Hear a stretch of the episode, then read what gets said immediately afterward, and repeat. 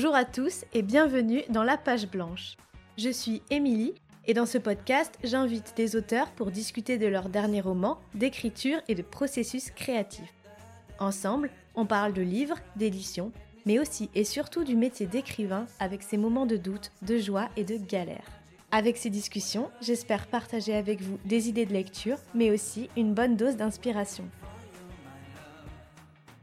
Quoi de mieux pour démarrer cette nouvelle saison que d'écouter Julia Carninon Pour ce premier épisode de la rentrée, je reçois l'autrice de Liv Maria, un roman paru tout récemment aux éditions de l'Iconoclaste. Férue de livres depuis l'enfance, Julia Carninon écrit depuis toujours pour raconter des histoires de vie, dans un style imparable qui se construit de livre en livre depuis son premier roman Buvard. C'est avec beaucoup de joie que je vous partage aujourd'hui cette conversation très riche autour de la littérature et je suis vraiment très heureuse de pouvoir vous faire peut-être découvrir ou redécouvrir une autrice qui m'est chère, aussi talentueuse qu'inspirante. Dans cet épisode, Julia revient sur son dernier roman, ainsi que sur les précédents, autour de la question de l'identité, du langage et de l'enfance. On parle également de discipline et de grammaire, de la construction du mythe de l'écrivain, des angoisses du passé, de chantier et de la notion de vérité en écriture. J'espère que cet épisode vous plaira. Je n'en dis pas plus et je laisse tout de suite place à ma discussion avec Julia Carninon.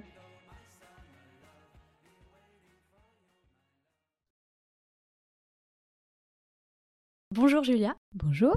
Merci beaucoup d'avoir accepté mon invitation dans le podcast. Ça me fait vraiment très très plaisir euh, de vous recevoir pour pouvoir parler de Liv Maria, votre dernier roman qui est paru chez l'Iconoclaste. Alors, euh, tout d'abord, pour commencer, une question vraiment très très simple, c'est de savoir pourquoi vous avez choisi d'appeler euh, le roman Liv Maria comme l'héroïne. Est-ce que c'était euh, votre premier choix? Est-ce que c'était évident?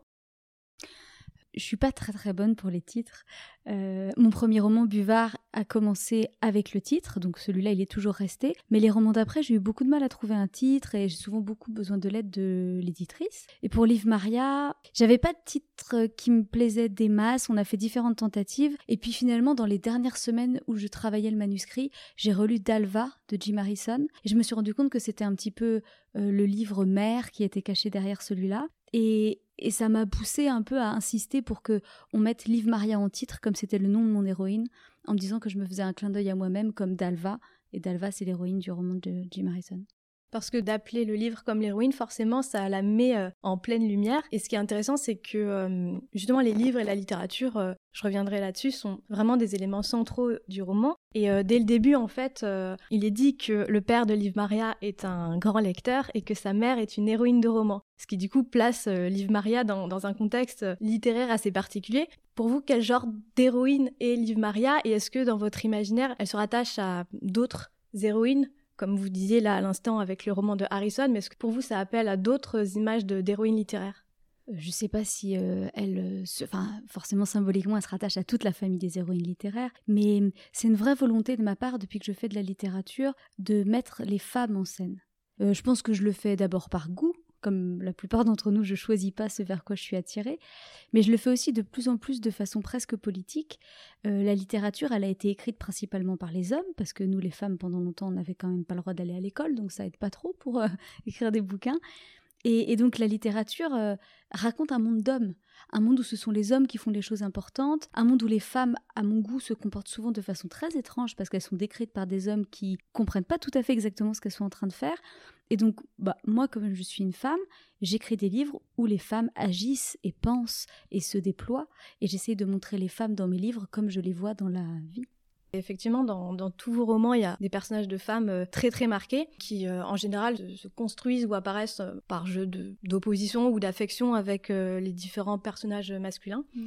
Et j'ai eu l'impression que Liv Maria était quand même un petit peu différente des autres figures féminines, que ce soit Caroline dans Buvard ou, ou, Hélène dans Ma Dévotion. J'ai l'impression que Liv Maria, je sais pas, est peut-être plus plus indépendante encore. Et même si elle est elle aussi liée par euh, des histoires d'amour et, qu'elle est en, lien avec d'autres personnages, j'ai l'impression qu'avec ce personnage, vous peut-être poussez le curseur encore un peu plus loin. Est-ce que pour vous, ce serait votre personnage peut-être le plus abouti? J'espère, j'espère toujours que le dernier livre que je viens de faire, c'est celui qui est le plus abouti. tous mes livres racontent euh, des vies quasiment en entier. La vie de Caroline, dans Buvard, on l'a par bribes, mais on a quand même sa vie du début à la fin. Et c'est une vie qui s'arrête d'ailleurs à peu près au, même âge que pour, euh, que pour Liv Maria. Euh, dans le dernier amour d'Attilakis, on a aussi quand même un bon panorama de la vie de, de Théodora. Et, euh, et, dans, et dans Ma dévotion, c'est pareil, on voit beaucoup de la vie d'Hélène. Là, la grande différence avec Liv Maria, c'est que c'est mon premier personnage qui a des enfants. Donc, comme avoir des enfants, c'est un choix qui est fait par une quand même écrasante majorité de la population, ça peut en faire un personnage presque un peu plus banal ou un peu plus proche. Parce que Caroline c'est quand même mm. cette femme écrivain qui vit sa vie toute seule. Et puis Théodora elle est très jeune et puis elle est très riche. Et c'est des gens qui sont marqués. Hélène elle a sa vie très mystérieuse. Donc d'une certaine façon au contraire ça en fait mon héroïne la plus ordinaire. Mais tout le jeu du livre c'est de montrer combien sa vie privée sa vie intérieure ce que personne ne voit à part elle est tout à fait extraordinaire. Et en ce sens-là, c'est vraiment un, plaidoyer pour le fait de ne jamais sous-estimer la femme ou l'homme qui se trouve en face de nous, parce que ce que sont vraiment les gens, ce qu'ils ont été avant, on peut jamais totalement le deviner. Oui, c'est vraiment un des enjeux du roman de savoir euh, comment on, gère le fait d'avoir été plusieurs personnes euh, auparavant et Liv Maria qui est cette euh, addition de toutes les Liv Maria qu'elle est depuis l'enfance ou depuis sa jeune vie d'adulte, comment on gère ça quand on a 20, puis 30, puis 40 ans. Et c'est vrai qu'il y a ce, rapport aux multiples vies qui sont dans, une seule et qui est peut-être plus prégnant encore dans, ce roman que dans les précédents. Bah, dans le roman, c'est quand même un des grands intérêts de faire de la littérature, c'est de pouvoir à la fois raconter la vie, mais la raconter de façon plus éclatante que la vie réelle. Et en même temps, il n'y a pas besoin d'être écrivain pour savoir que la vie parfaitement normale, elle est souvent complètement extraordinaire au sens littéral. Donc euh, les choses sont parfois un peu intenses, un peu exagérées dans ma fiction, mais c'est juste pour mieux montrer ce qui se passe. Et donc Liv Maria, dans le livre, elle se, quasiment à chaque fois qu'elle vit une transformation intérieure, elle se déplace de territoire. Euh, sans doute parce que pour moi, il y avait une question de. C'était une façon de voyager, le fait de changer, c'est un voyage. Mais nous tous, qui avons pour la plupart, je crois, des vies beaucoup plus simples que Liv Maria, on a aussi toutes ces identités-là. Liv Maria, c'est quand même un, un, livre qui naît en partie de ma réalisation au moment où moi-même j'ai eu des enfants, du fait que toutes les mères avaient une vie avant d'avoir des enfants, et puis qu'elles continuaient à en avoir une pendant, alors que je crois qu'elles avaient pensé que ça allait s'arrêter d'une certaine façon. C'est bizarre que je sois allée comme ça vers la maternité avec l'idée que ça allait être la fin de toutes mes autres vies, mais pourtant je voyais pas comment ça pouvait coïncider, cohabiter. Et maintenant, je sais à quel point ça cohabite, et je crois que c'est de cette émotion qu'il est né ce livre-là, qui parle de complètement autre chose que de la maternité en réalité, mais ça parle de ça. C'est à ce moment-là que j'ai vu à quel point on était plein de personnes et à quel point on ne s'en débarrassait jamais, et qu'il fallait de toute façon vivre avec toutes ces personnes-là. Et en même temps, euh, dans vos romans, comme vous racontez beaucoup des histoires de vie, il y a toujours, je trouve, en creux cette question forcément, du coup, puisqu'on part euh, souvent de l'enfance, cette question en creux de la parentalité, de l'enfance, de savoir d'où l'on vient et comment on en arrive là, comment on en arrive à tel ou tel adulte. Mais euh, j'ai l'impression que c'est une thématique aussi qui, vous intéresse dans chacune de vos histoires, de savoir d'où l'on vient, qui ont été nos parents, ce genre de choses. Je crois, j'écris des livres sur beaucoup, j'écris des livres sur la vie privée. Euh, ce que ça recouvre, qui est à la fois flou et, très très précis, mais j'écris des livres sur les émotions qu'on a. Dans tous mes livres, il y a des histoires d'amour, parce que bah, s'il y a bien un sujet dont on discute toute notre vie, auquel on s'intéresse toute notre vie qui nous travaille, c'est l'amour. C'est un truc, euh, toutes, les, toutes les formes d'amour. Donc euh, forcément que la question des origines et, de, et de, du contexte dans lequel on a grandi, elle est importante. Elle est importante pour tout le monde parce que ça aussi, on passe une grande partie de notre vie à en parler. Mes parents, ils faisaient comme ça ou comme ça. On passe notre... Et puis quand on paye pas un psy pour en parler, mais c'est ça aussi. Moi, quand j'ai mes enfants, je me suis dit... Oh et alors, euh, et alors, je vais être la personne dont ils vont parler à leur psy plus tard, c'est sûr, je suis la mère. Et c'était un rapport très bizarre à avoir avec un être humain. Donc, évidemment que l'enfance, elle est intéressante pour tout le monde, que, que, tous les gens ont quelque chose à raconter sur leur enfance, et que même si c'est pas aussi strict que tout se passe avant 6 ans, on a tous été modelés à ce moment-là. Et peut-être que c'est encore plus euh, prégnant pour moi parce que moi, les choses que j'ai hum, acquises dans mon enfance, elles ont vraiment quasiment complètement fait la personne que je suis aujourd'hui et ma vie a très peu changé. J'ai grandi dans cette famille où on lisait beaucoup, j'ai commencé à écrire quand j'étais toute petite et j'ai plus jamais fait autre chose. Et donc ma vie d'aujourd'hui, elle diffère très peu en fait de la vie que j'avais à 5 ans ou à 10 ans. Franchement, à peu de choses près, les choses importantes, elles sont exactement les mêmes, sauf que maintenant je vis dans une famille dans laquelle mon rôle, c'est pas d'être l'enfant, mais c'est d'être le parent. Mais sinon, même ma maison ressemble à la maison de mes parents. Donc, euh, je pense c'est aussi pour ça que je tourne là-dessus. C'est que pas mieux que personne, mais vraiment bien, je sais combien l'enfance, elle est décisive euh, pour tout ce qu'on devient après. Et c'est quand même un jeu extrêmement drôle de déceler chez les adultes qu'on connaît les parts d'enfance en eux et, et, quand on a des disputes avec des gens on revient souvent à la question de l'enfance. Enfin tous ces codes là ils sont anciens. C'est toujours une bonne histoire de remonter la piste de l'enfance chez les gens je trouve.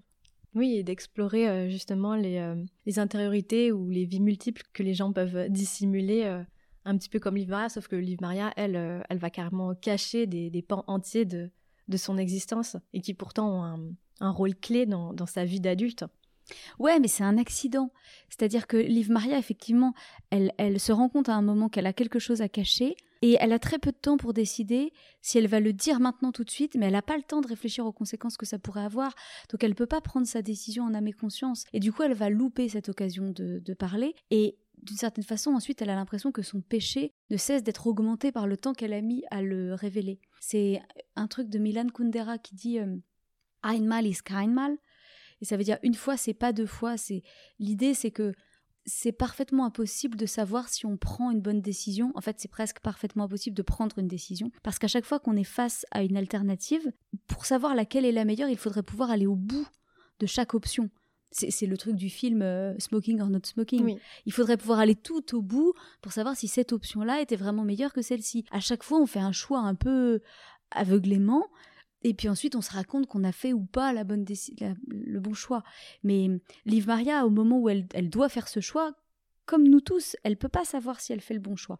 Donc elle décide de se taire, et ensuite c'est ce silence qu'elle va porter. Mais il y a aussi plein de moments dans sa vie où ce silence, c'est un bijou pour elle. Ça fait qu'elle a encore quelque chose de secret à elle, alors qu'elle est devenue cette mère de famille et qu'elle a au contraire l'impression que tout le monde pense la, la comprendre. Y a, on tombe dans une banalité quand on se reproduit. Et, euh, et avoir un secret, c'est très réconfortant. Et à l'image justement de Smoking or Not Smoking, est-ce que vous avez imaginé comme ça différentes euh, pistes, différents possibles pour euh, la vie de Liv Maria et notamment pour, pour, la dernière partie du livre, alors sans, sans révéler évidemment ce qu'elle contient, mais est-ce que vous vous êtes dit, voilà, il, pourrait lui arriver ça, ça, ça? Est-ce que c'était évident qu'elle allait prendre cette trajectoire-là ou pas? C'est forcément une question comment finir un livre, jusqu'où accompagner un personnage qu'on accompagne depuis. Parce que quand on écrit un livre, je pense, j'ai pas beaucoup fait ça, mais quand on écrit un livre qui se euh, focus sur euh, un événement particulier, ben on l'arrête quand cet événement a, pris fin. Mais moi qui commence mes livres quand mes personnages sont petits, il faut bien que je décide jusqu'où. Est-ce que je les accompagne jusqu'à la mort En fait, c'est ça la question. Donc évidemment, il y avait cette question de à quel moment laisser Liv Maria et qu'est-ce qu'elle pouvait faire après. À un moment, j'ai pensé que peut-être j'allais conclure le livre par le témoignage de son plus jeune fils. Bon, et puis finalement, moi, ma théorie, c'est quand même que je fais mes livres pour les lecteurs et donc je veux qu'ils aient de la place dans mes livres. Je veux que quelque part dans, le, le touffu de mes livres, ils puissent trouver un petit banc où s'asseoir et, et, se raconter l'histoire à leur rythme. Et je veux qu'ils aient la place d'imaginer certaines choses. Donc, il y a des choses que j'écris pas pas parce que je ne les sais pas, mais parce que je veux laisser la chance au lecteur de savoir autre chose que ce que moi je sais. Et donc d'arrêter le récit à ce moment-là, avec le mystère qu'il y a autour, et de pas de pas être euh, définitive sur ce qui s'est passé. J'écris pas des livres qui donnent des leçons, j'écris des livres qui posent des questions. Donc j'arrête le livre à cet endroit-là. On peut juger Liv Maria, on peut trouver qu'elle a tort, qu'elle a raison, on peut penser que sa vie s'arrête à ce moment-là ou qu'au contraire elle continue. Et cette question-là que pose cette fin, et je trouve qu'elle est capitale. Je trouve ça plus je trouve ça plus naturel parce que dans mes livres, j'essaie de montrer les personnages comme il me semble aussi qu'on voit les gens dans la vraie vie. Et, et dans la vraie vie, on, ne les voit pas, on voit pas 100% des particules qui composent un être humain. On a toujours des trous, ils nous ont toujours menti à certains endroits, ou alors ils n'ont pas menti mais ils ont dit quelque chose, et des années après ils vont oublier qu'ils ont dit ça. Donc le, le, le portrait de quelqu'un, l'image qu'on a de quelqu'un, elle est toujours un peu comme les portraits de Francis Bacon en fait, toujours un peu en mouvement. On peut pas vraiment peindre quelqu'un immobile. Donc ces trous dans mes livres, parfois il y en a beaucoup comme dans Attilakis, des ellipses, parfois il y en a moins, mais hum, ça me semble, c'est des questions d'honnêteté intellectuelle pour moi. Même si je suis l'écrivain, si je prétends tout savoir d'un personnage, c'est toc. Je trouve c'est pas possible. Et encore une fois, dans chacun de vos romans, il y a une place absolument prépondérante de la littérature, mais même de l'objet livre. C'est vraiment un, moi je trouve, un, fil rouge euh, dans, toutes vos histoires. Et même le, souvent les livres Et le rapport à la littérature contribue à définir les différents personnages qui soient de grands lecteurs ou, des lecteurs occasionnels d'ailleurs. Et Olive Maria est évidemment une grande lectrice, euh, comme son père l'était, mais il y a aussi le personnage de, Fergus, qui est un grand lecteur et qui, en plus, en sa qualité de professeur, euh, s'intéresse beaucoup euh, aux mots, aux langues et cherche comme ça à décrypter un petit peu le, sens des mots. Et j'ai l'impression que dans vos livres, souvent, vous, c'est comme si vous cherchiez à, explorer les langues, le sens des mots, et que les livres étaient aussi une occasion de partager un peu ces découvertes. Oui, oui, oui, oui. Il y, a, y, a, plein de choses dans ce que vous dites. Je pense que, pendant pas mal d'années dans ma vie, j'étais un peu embarrassée euh, par mon sérieux, par mon obéissance, le fait que, euh, au lieu d'être euh, un écrivain rock'n'roll et un homme prêt à faire des conneries, je suis quand même plutôt Enfin, je veux dire, je suis un écrivain qui a fait un doctorat de littérature. Enfin, j'étais quelqu'un d'extrêmement sérieux, qui, avec un rapport presque religieux à la, littérature, à la langue. Enfin, et hum, je pense que j'étais assez embarrassée par ça pendant longtemps. Je me disais que j'étais trop sage.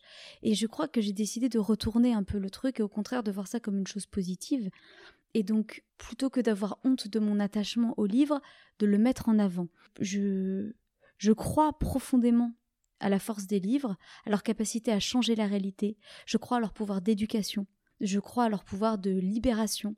Et je me suis dit que si effectivement je leur faisais une place dans mes livres à moi, si je présentais la lecture comme une activité parfaitement normale, parfaitement quotidienne, parce que c'est vraiment ce que je pense que ça devrait être, alors le message passerait.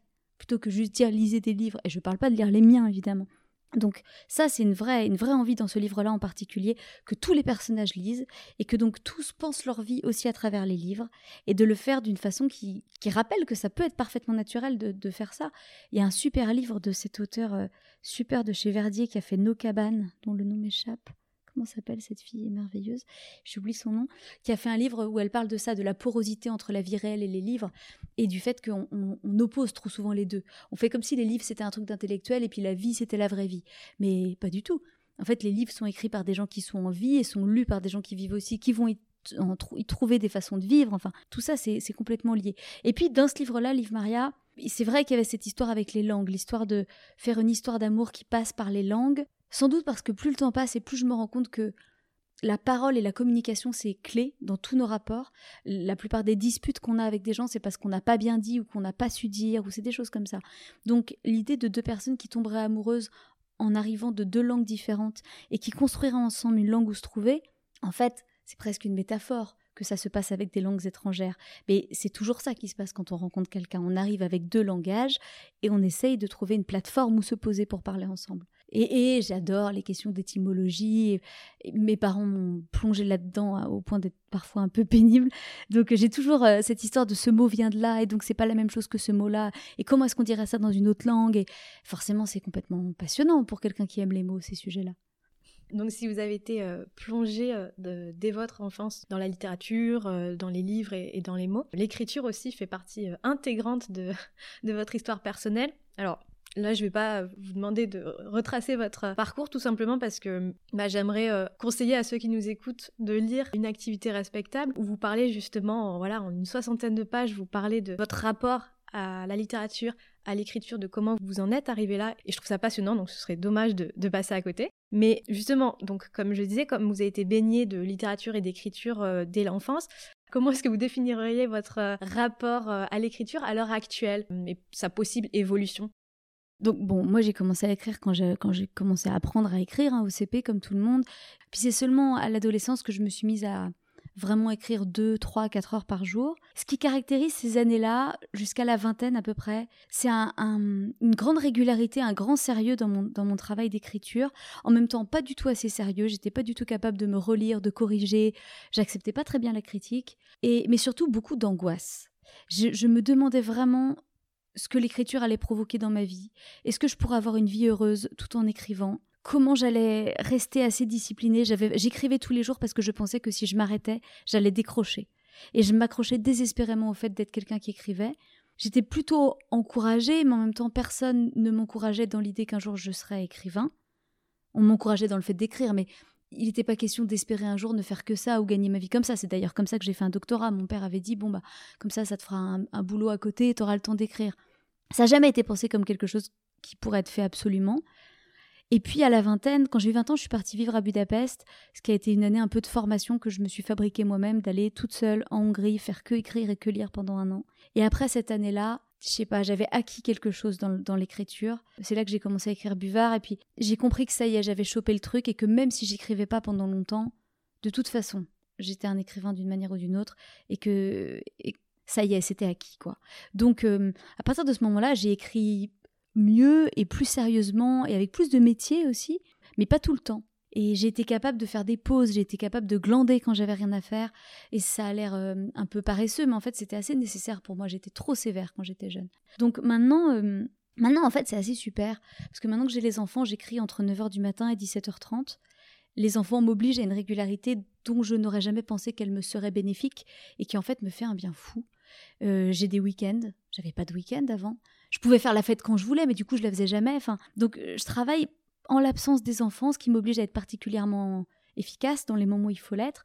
Je travaille de chez moi, donc mon travail d'écrivain, mon bureau il est dans le salon. Ça veut dire que mon travail est entrecoupé par lancer une lessive, euh, passer un coup de téléphone, plier des vêtements, faire les courses, faire la bouffe. Enfin, je suis vraiment cet euh, écrivain mère au foyer en partie.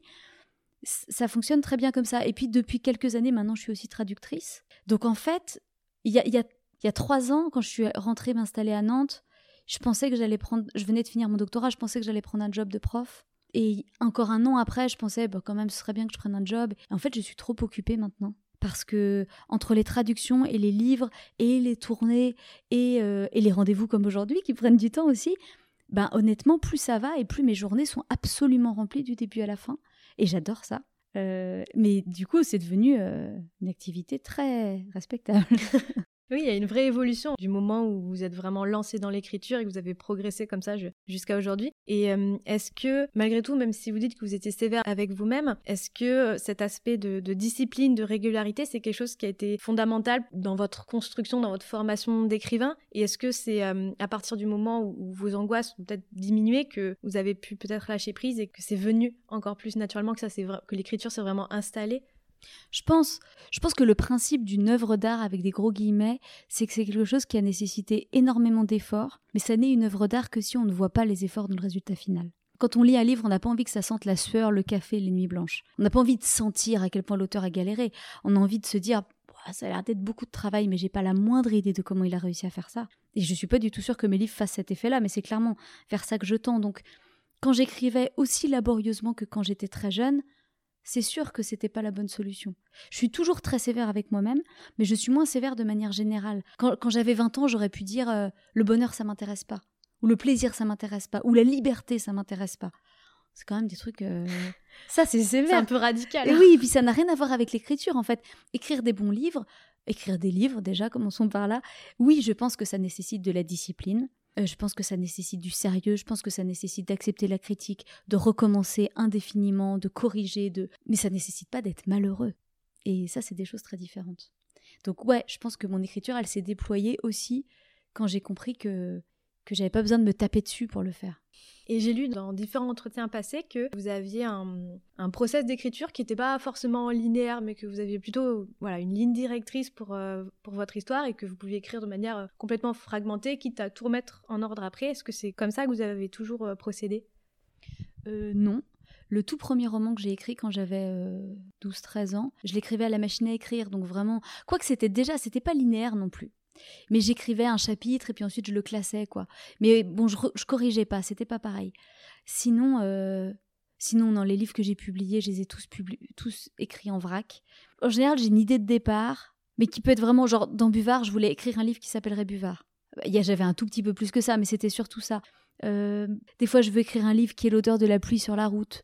C'est vraiment des idées toutes floues au début, qui des fois ne se retrouvent plus du tout dans la chose finale. Mais je pars avec une espèce d'intuition comme ça, qui est comme un phare vers lequel j'essaye d'aller. Et ensuite, ben, je pose un peu les jalons petit à petit, quoi. C'est vraiment une piste qui s'illumine lentement. Et au bout d'un moment, je, je, je vois à peu près où je vais, mais je me retrouve souvent avec une très grosse matière dans laquelle je taille le roman final. J'enlève beaucoup aussi. Et puis, euh, et puis vraiment, cette idée d'écrire les trucs par petits blocs et ensuite de les mettre dans le bon ordre, c'est vraiment stupide de faire ça. À chaque fois que je suis à la fin, qu'il faut que je remette tout, c'est, c'est un jeu de domino complètement impossible. Là, avec Liv Maria, c'était un peu plus simple parce que j'ai travaillé plus la journée que la nuit. J'étais plus concentrée, j'étais enceinte jusqu'aux yeux, donc euh, je risquais pas de fumer des clopes jusqu'au petit matin et de commencer à perdre le fil. C'était fait de façon beaucoup plus organisée. Mais j'aime bien cette idée-là, j'aime bien écrire le récit comme il vient. Ce qui m'importe, c'est d'abord la langue. Donc l'important, c'est d'écrire des bons paragraphes. Si le paragraphe est bon, alors on va lui trouver une place. Si c'est juste pour raconter quelque chose, ça m'intéresse beaucoup moins. Et ensuite, en les plaçant, deux paragraphes moyens peuvent tout d'un coup être extraordinaires quand ils sont mis côte à côte. Et ça, j'adore ce jeu-là. Le jeu de composition du roman, euh, c'est un des grands plaisirs, je trouve. Euh, cette vision-là, moi, ça me fait penser à justement une vision d'écriture euh, que j'aime bien, qui est euh, l'écriture comme chantier, qui est une image que je prends là, Marie-Hélène Lafont, qui justement dans son ouvrage Chantier, où elle explique son rapport à l'écriture et à la construction des livres, parle en ces termes. Et en fait, ce qui est drôle, c'est que elle parle jamais du fait de commencer à écrire un nouveau livre, mais elle dit toujours qu'elle commence un nouveau chantier. Et son bureau devient son établi, et les mots, la langue, ce genre de choses, ça devient des outils, des matériaux. Et j'aime bien ce, rapport artisanal à l'écriture est-ce que ça, vous parle, cette image de chantier dans l'écriture? Ça me parle, évidemment. Dans les questions classiques qu'on pose à un écrivain, j'ai fait mon doctorat sur les interviews d'écrivains. Dans les questions classiques qu'on pose, c'est par exemple comment est-ce que vous commencez un nouveau livre? Il y a certains écrivains qui peuvent dire je commence un nouveau livre, euh, je rassemble du matériau, puis je m'assois puis je m'y mets. En fait, je crois que pour beaucoup d'entre nous, on ne peut pas dater précisément le début du livre parce qu'on l'a dans la tête, et puis il se passe des fois des années, et puis on fait une première tentative, et puis on recommence. Donc les livres s'écrivent pour moi en tout cas vraiment vraiment sur le temps long. Donc la notion de chantier, elle fait sens, évidemment. Après, mon doctorat, il portait aussi sur cette espèce de mythe de l'écrivain en artisan, qui est une façon... Euh, ça fait partie du mythe de l'écrivain, quoi. On a détourné. C'était pour que les écrivains hommes soient moins embarrassés de se livrer à la poésie. En fait, l'art littéraire, c'est pas un truc très viril quand même de s'intéresser aux mots et de vouloir raconter des petites histoires. C'est pas très viril. Donc en fait, les écrivains, ils ont construit cette façon de parler de leur travail en disant euh, oui, je, suis un artisan, c'est pas de l'art, je mets les mains dans le cambouis, toutes ces choses-là. Euh, Faulkner, il disait, je ne suis pas un écrivain, je suis un paysan. Il a eu le prix Nobel de littérature. Enfin, c'est ridicule. Ce mec n'était pas du tout un paysan. Il avait une ferme, il n'a jamais paysanné quoi que ce soit. Il a écrit des romans complètement incroyables. Non, William Faulkner n'était pas du tout un paysan. C'est une pause, et c'est une pause extrêmement rusée de dire ça. Euh, mais donc, je me méfie toujours un peu de cette histoire de faire le lien. Après, je pense aussi que on peut dire absolument tout et son contraire sur l'écriture et que tout sera vrai. C'est vrai de dire que c'est facile d'écrire et c'est vrai de dire que c'est la chose la plus difficile sur Terre.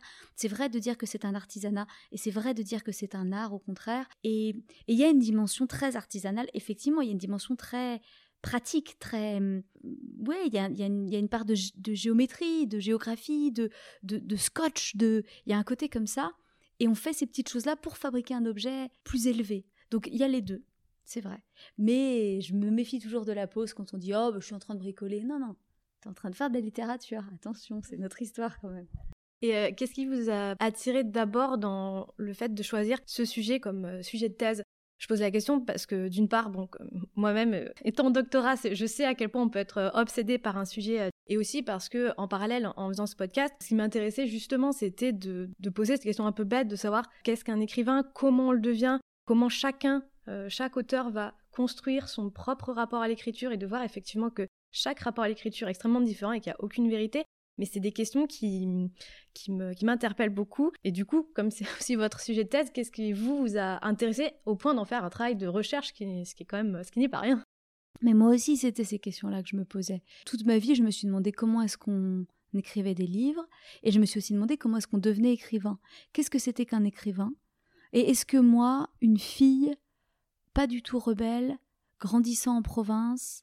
Est-ce que moi je pouvais être un écrivain? Quel écrivain je pouvais être?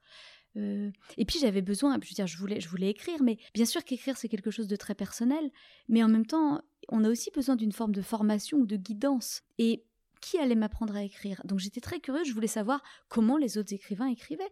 Est-ce qu'ils écrivaient toute la journée? Est-ce que pour être écrivain, il fallait avoir un job à côté? Est-ce qu'il fallait faire des études de littérature? Est-ce qu'il fallait absolument être célibataire? Est-ce que est-ce qu'il fallait écrire plusieurs livres en même temps? Est-ce qu'il fallait être copain avec d'autres écrivains? Enfin, j'avais besoin aussi d'un savoir-être euh, écrivain. Et donc j'ai tourné autour de ces questions pendant très très longtemps. Et puis j'ai fini par réussir à pas imposer ça comme sujet de thèse, mais ça a été euh, c'était un peu particulier parce que c'était un sujet qui était au croisement de plein de choses, du coup, de l'histoire littéraire. Je me suis basée sur les interviews de la Paris Review, donc il a aussi fallu, et il n'y avait pas eu de travail de recherche en France sur cette question-là, donc il a aussi fallu résumer l'histoire des petits magazines, comment ça fonctionnait, tout le Paris de l'après-guerre, le Paris américain, enfin, quand on est le premier à faire un travail de recherche, on doit débroussailler beaucoup. Donc ça voulait dire passer des années à travailler sur des trucs qui m'intéressaient pas du tout autant que le cœur de mon sujet. C'est tout l'angoisse de la thèse, vous devez le savoir aussi. Et, donc voilà. Et, donc il y a ma thèse telle qu'elle a été validée, il y a une grande partie qui parle pas du tout de ce qui m'intéresse, mais la partie qui m'intéresse, je l'ai remise en forme et elle l'est publiée par les PUF en janvier. Un tout petit livre qui s'appelle Le chaos ne produit pas de chef-d'œuvre, où je récupère ce qui est lisible, on va dire, de cette histoire. Mais c'était ça qui m'intéressait. Je voulais lire des interviews d'écrivains, savoir comment eux ils avaient fait, et en le faisant, parce qu'au début j'avais pensé que dans ces interviews les écrivains allaient se livrer honnêtement. Et mes profs de fac, elles ont ri, elles ont ri, mmh. et elles m'ont dit mais non non non pas du tout. En fait, ce qu'on est en train d'examiner là, c'est la construction de l'image de l'auteur. En fait, l'auteur en interview et moi-même maintenant tout de suite, euh, même quand on essaye de raconter la vérité, de toute façon la vérité c'est un truc très flou, on construit quelque chose. On impose notre vision de ce que c'est le, le travail littéraire, on délimite un champ, on fait ça. Oui, on construit un peu sa propre mythologie avec euh, voilà ces, fantasmes. c'est un truc qui s'entretient aussi. Oui, et puis la littérature, c'est c'est une école ou c'est un collège, enfin c'est quelque chose qui, qui existe déjà. Donc au sein de cette galaxie, on va dire, il faut que l'auteur soit capable de se positionner, de dire j'appartiens à l'équipe des auteurs laborieux, j'écrivain, j'appartiens à, l'équipe des écrivains euh, en bande, euh, je suis de ceux qui travaillent, je suis de ceux qui détestent ça, je suis... Évidemment qu'il faut se positionner là-dessus. Euh, l'image d'écrivain, l'image d'auteur, elle est capitale dans la respiration du texte, en fait tout à l'heure, vous disiez que hum, ce qui comptait d'abord dans l'écriture de vos textes, c'était la langue. Et à la fin d'une activité respectable, vous dites que la grammaire est votre science. je trouve qu'on ne parle pas assez de, grammaire quand on parle des livres. Alors du coup, bah, j'aimerais savoir quel est un peu votre rapport comme ça à la grammaire. Comment vous gérez la grammaire au cours de l'écriture? Bah, il y a vraiment le, il y a vraiment le plaisir, année après année, livre après livre, de faire des phrases de plus en plus complexes. Il y, a plein de livres excellents, je pense à Bret Easton Ellis, où, bon, c'est en anglais, mais quand même, où les phrases sont très courtes. Et ça fait un effet merveilleux, mais c'est vraiment sujet, verbe, complément. Et en fait, faire une vraie phrase avec deux propositions euh, jointes au bon endroit, en gérant bien les temps, utiliser les bons verbes. En français, on a trop souvent tendance à mettre des, des ajustants un peu partout au lieu de mettre des verbes. Il y a un vrai plaisir, en fait, à essayer d'utiliser la langue française à son maximum. Parce que on peut se faire comprendre en français et sans doute dans toutes les langues avec un niveau de langue qui est assez bas.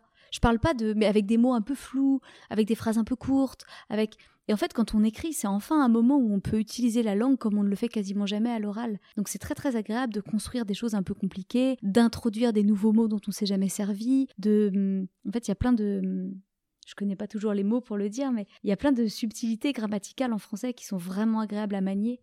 Et évidemment, j'écris pas mes livres en pensant uniquement à ça, mais je sens une maturité dans le fait de savoir faire des nouvelles choses grammaticalement. Moi, j'appartiens clairement à l'école des gens qui disent que l'inspiration, c'est la récompense de la patience. Donc, j'ai tendance à hum, réfléchir et euh, écrire un peu les phrases dans ma tête le soir des fois, me nourrir de beaucoup de livres que je lis en même temps et qui me cadrent beaucoup. Et, ensuite, quand j'écris, il faut que je me détende absolument, sinon il n'y a rien qui vient. Donc, je laisse venir les phrases et je vais écrire euh, plutôt beaucoup pendant un moment et ensuite je vais dans ça je vais tailler. Mais je peux pas me regarder en train d'écrire. Je vais vraiment produire beaucoup, couper, tailler, réfléchir et ensuite quand je suis à la fin du texte, vraiment dans la finalisation, il reste toujours des choses à écrire. Mais là, c'est des tout petits détails, donc c'est vraiment faire des, des, jonctions ici et là. Et ça, je peux le faire avec l'esprit très froid. Mais le plus gros du texte, il faut qu'il sorte comme ça. Et il ne sort sous une forme correcte que parce qu'il a été mariné un peu avant. Quoi. Mm. Est-ce que vous avez encore des doutes quand vous écrivez, même si euh, les angoisses que vous avez pu connaître par le passé euh, se sont tassées et que maintenant vous êtes beaucoup plus installé dans, votre écriture? Est-ce qu'il vous arrive encore de, douter sur ce que vous êtes en train de faire, d'écrire sur le livre en cours? Vous avez plus peut-être confiance ou en tout cas vous êtes plus sûr de vous? Quand j'étais jeune et que j'avais des angoisses, elles portaient pas tellement sur ma production littéraire, elles portaient sur ce que cette production littéraire me ferait.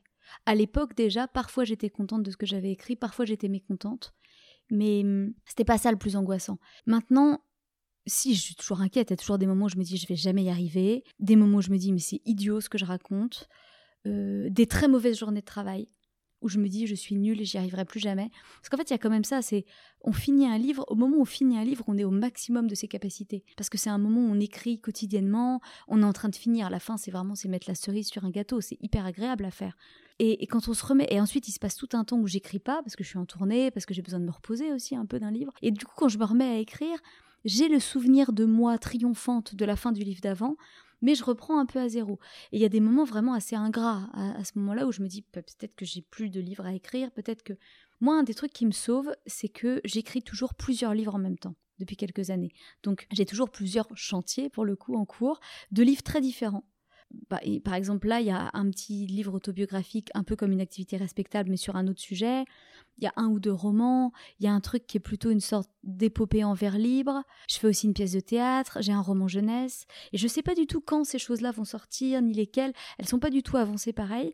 Mais je sais que quand je termine un livre, je refais le tour de tous ces chantiers jusqu'à ce que j'en choisisse un et celui-là, je le termine. Et, mais du coup, les mauvaises journées, au lieu de me dire que je suis nulle et que j'y arriverai plus jamais, je peux toujours aller zoner sur un autre document Word et bricoler quelque chose. Il y a toujours une réussite à avoir quelque part. Donc ça, c'est mon truc à moi pour euh, pas me noyer dans l'angoisse.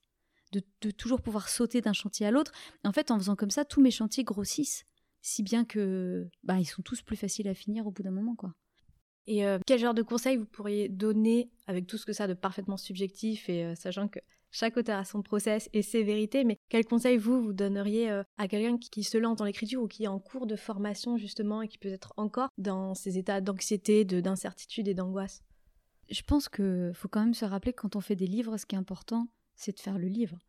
Euh, je trouve que quand on fait le livre et qu'on se regarde trop en train de le faire, ce qui était mon cas quand j'étais jeune, on se pose des questions qui n'ont pas du tout lieu d'être. Je pense que pour écrire des livres, il faut en lire beaucoup. Je trouve que lire des livres, c'est la meilleure école pour en écrire. Ça fait une bonne pause, ça remet dans le. ça recadre, ça, ça instruit. C'est vraiment, faut lire des livres.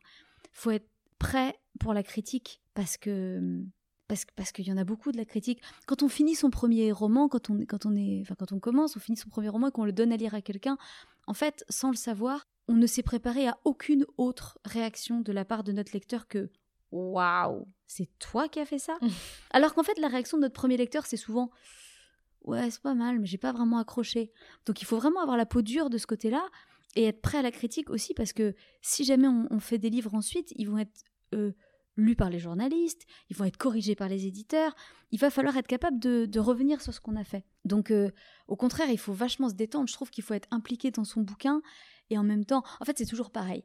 Il faut, il faut assez d'orgueil pour oser faire des livres, parce que quand même quelle activité orgueilleuse, et assez d'humilité pour être capable de les corriger et qu'ils deviennent bons.